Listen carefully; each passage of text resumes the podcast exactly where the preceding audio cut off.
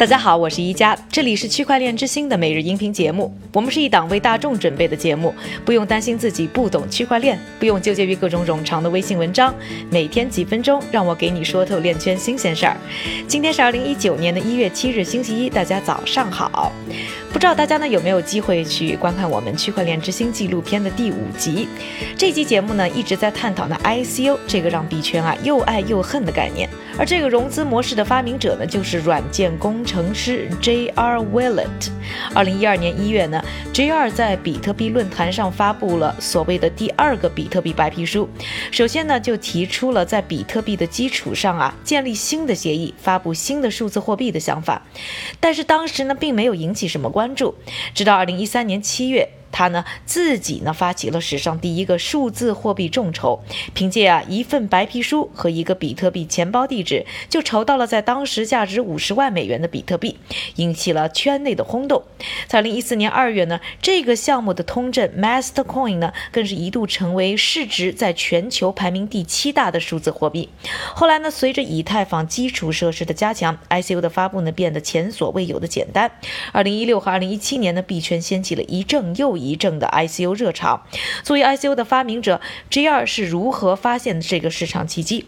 如何看待以太坊之后的 I C U 热潮？又是如何理解 I C U 从被行业热捧的融资模式，变成了监管严控的目标呢？现在呢，还是请出我的搭档韭菜哥和我一起呢，为这段采访做翻译配音。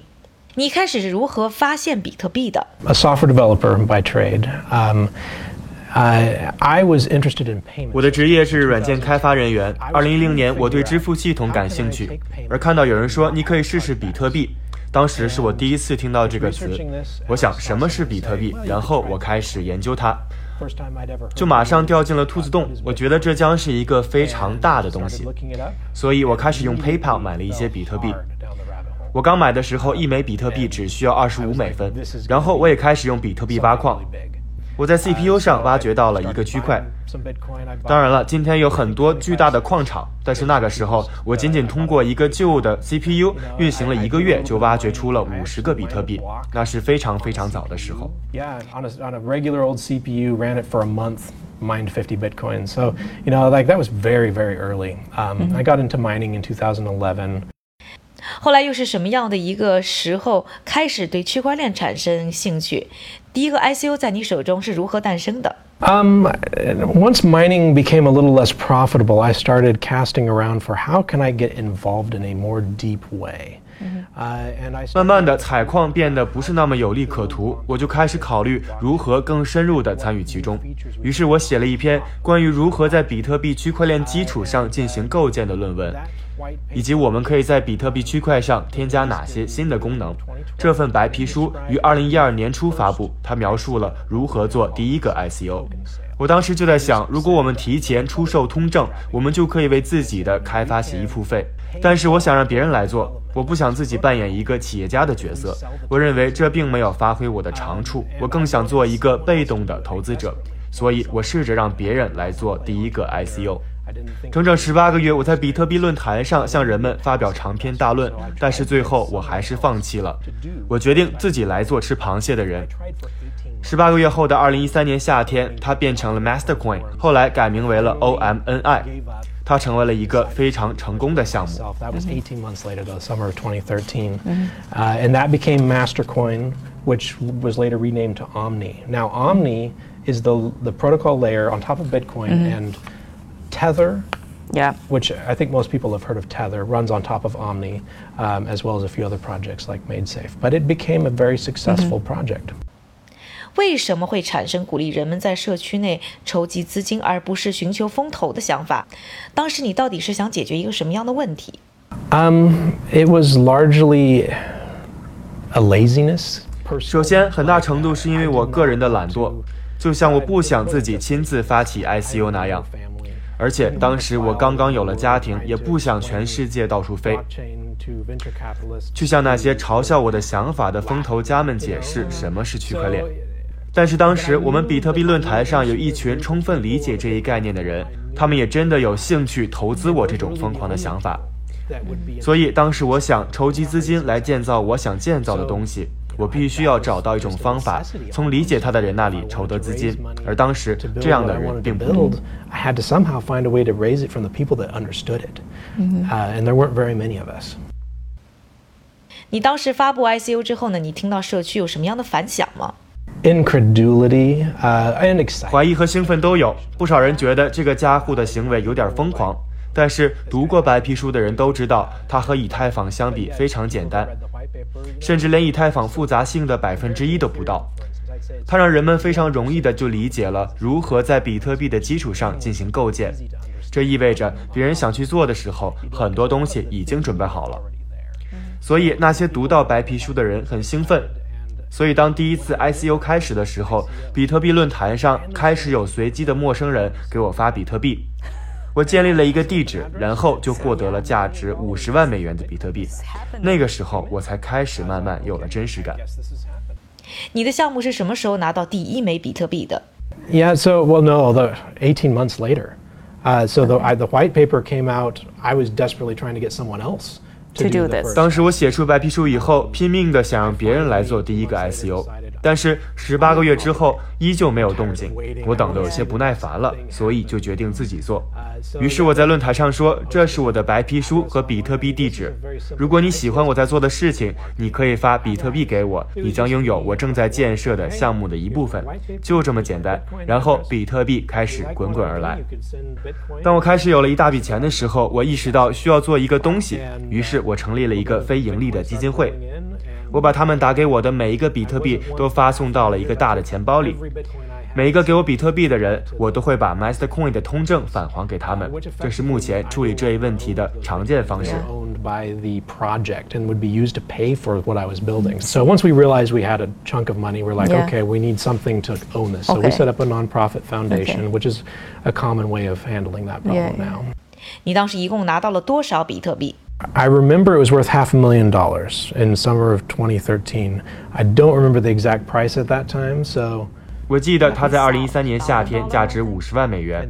我不记得当时的确切价格，但当时比特币的价格从100美元涨到1000美元，我的项目资金也从50万美元增长到了500万美元。我自己也很意外，所以我们最终雇佣了人，开始花钱。我们把所有东西都换作了数字货币，但是后来随着价格的上涨，我们失去了很多项目资金。曾经比特币价格上涨了十倍，而我们 Mastercoin 的价格在同一时期上涨了一百倍。我曾经是一个千万富翁，我想我可能再也不用工作了。但最终，以太坊启动了一些其他的项目，他们也在做类似的事情，让 ICO 变得更加简单，也因此带动了一些项目的发展。从此之后，市场开始关注这些项目，我们 OMNI 的价格就下降了。Our project, uh, the the price of Omni, uh, went down. 所以呢，Omni 或者说 Mastercoin，它的主要功能是什么？Well, um, it ended up. I, I, had all kinds of hopes for things I wanted to do. Uh, the thing that people immediately latched onto was. 其实我对自己想做的事情抱有各种各样的希望，但对社区里的人而言，他们最快意识到的是，你有一张白纸和一个比特币地址，人们就会给你寄钱，这是让人们兴奋的原因。所以在我们的协议还没有准备好支持项目的时候，不少的 ICO 项目就在五分钟内筹集了六百万美元，而这还是 ICO 领域非常非常早期的事情。所以那个时候，我们的项目通证 Mastercoin 最终成为了人们赖以生存的平台，在比特币和 Mastercoin 之间建立了一个去中心化的交易所。但人们真正喜欢的是这种筹集资金的想法以及这种简单的方式。this idea of raising money in such a such a simple way. 那最后是只有你一个人可以决定如何使用这些钱，还是会由社区去决定呢？具体是是一个什么样的管理机制？Yeah, we we we hired a you know CEO. Um, 我们雇佣了一个 CEO，我自己还是想在幕后多待一会儿。我们还雇佣了很多开发人员，我们的 CEO 也是投资者之一，所以他和我只是做这个项目。因为我们的努力能从 OMNI 上涨的价格中获益，在 OMNI 泡沫的顶峰，我卖掉了百分之三的 OMNI，这是我卖掉的全部，足够我辞掉工作，然后我就开始走了下坡路。我知道这个项目是我的孩子，而我不可能卖掉我的孩子。And that was all I ever sold was just enough to quit my job and um, and then it, then it went way down. But I, I was You know, still- it's my you baby. still have you know, like I these. can't sell my baby. 后来呢，ICO 呢渐渐在一六年、一七年呢成为行业当中的一种普遍现象。你认为这是因为以太坊的 ERC 二十智能合约让这一切发生的吗？你又如何看待这么多的 ICO 蜂拥而至的现象呢？ They've done a, a good job of, of making that an, a, a seamless process. Um, 我非常喜欢以太坊的项目我认为 V 神是一个才华横溢的年轻人，他们做了很多正确的事情。当然，具体到 ICO 市场上来说，虽然有上千个项目，但是他们中的百分之九十九都死掉了。我知道其中的很多都是骗局，这些都是 ICO 后来逐渐产生的问题。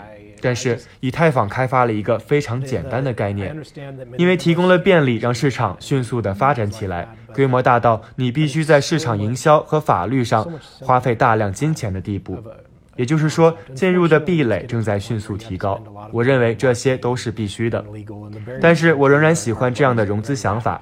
一个家伙在他的车库里产生了某种疯狂的想法，这个想法除了少数人之外，几乎没有人能够理解，而这个想法依旧可以得到资助，这是我很高兴看到正在发生的事情。Um, Yeah. I'm, I'm, I'm happy to see that sort of thing happening. 刚才你也提到了政府监管啊，如果有一天政府发行自己的数字货币呢？现在有一些国家呢已经在测试它，甚至呢发行了自己的通证，你怎么看这么一种趋势呢？And it, could mitigate some of the, the, the dangers.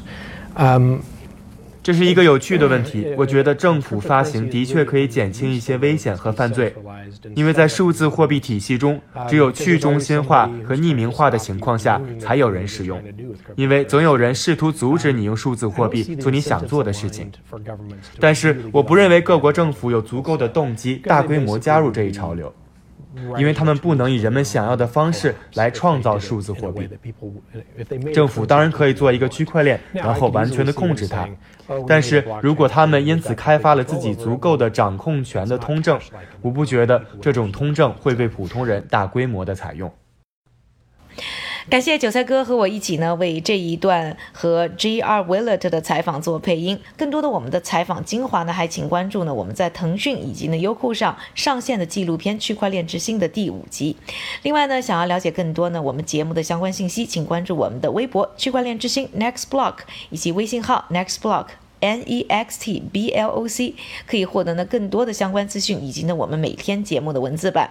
下面的时间呢，还是交给韭菜哥，他为大家准备了一组链圈的最新快讯。好的，一加，我们先来看一组评级报告。韦氏评级发布报告称，XRP 可能成为2019年最重要的数字货币。报告称，Ripple 的 XRP 旨在打破 SWIFT，也就是全球银行系统支付网络的垄断。如果能够成功抢占市场的部分份额，甚至在某些领域完全的取代它，XRP 就可能成为世界第一的数字货币。另外，数字货币交易所 Kraken 发布的2018年度透明度报告显示，你可以看到为什么许多企业选择避开美国用户。处理传票的费用正在迅速地成为进入美国市场的障碍，而查询数量则是去年的三倍。最后，报告显示，过去的一年里，比特币的采用稳步增加，而比特币 ATM 的安装数量也在上升。根据 Coin ATM Radar 的数据，过去的几个月中，每天安装的比特币 ATM 数量超过六台。接下来，我们再来看一组企业信息。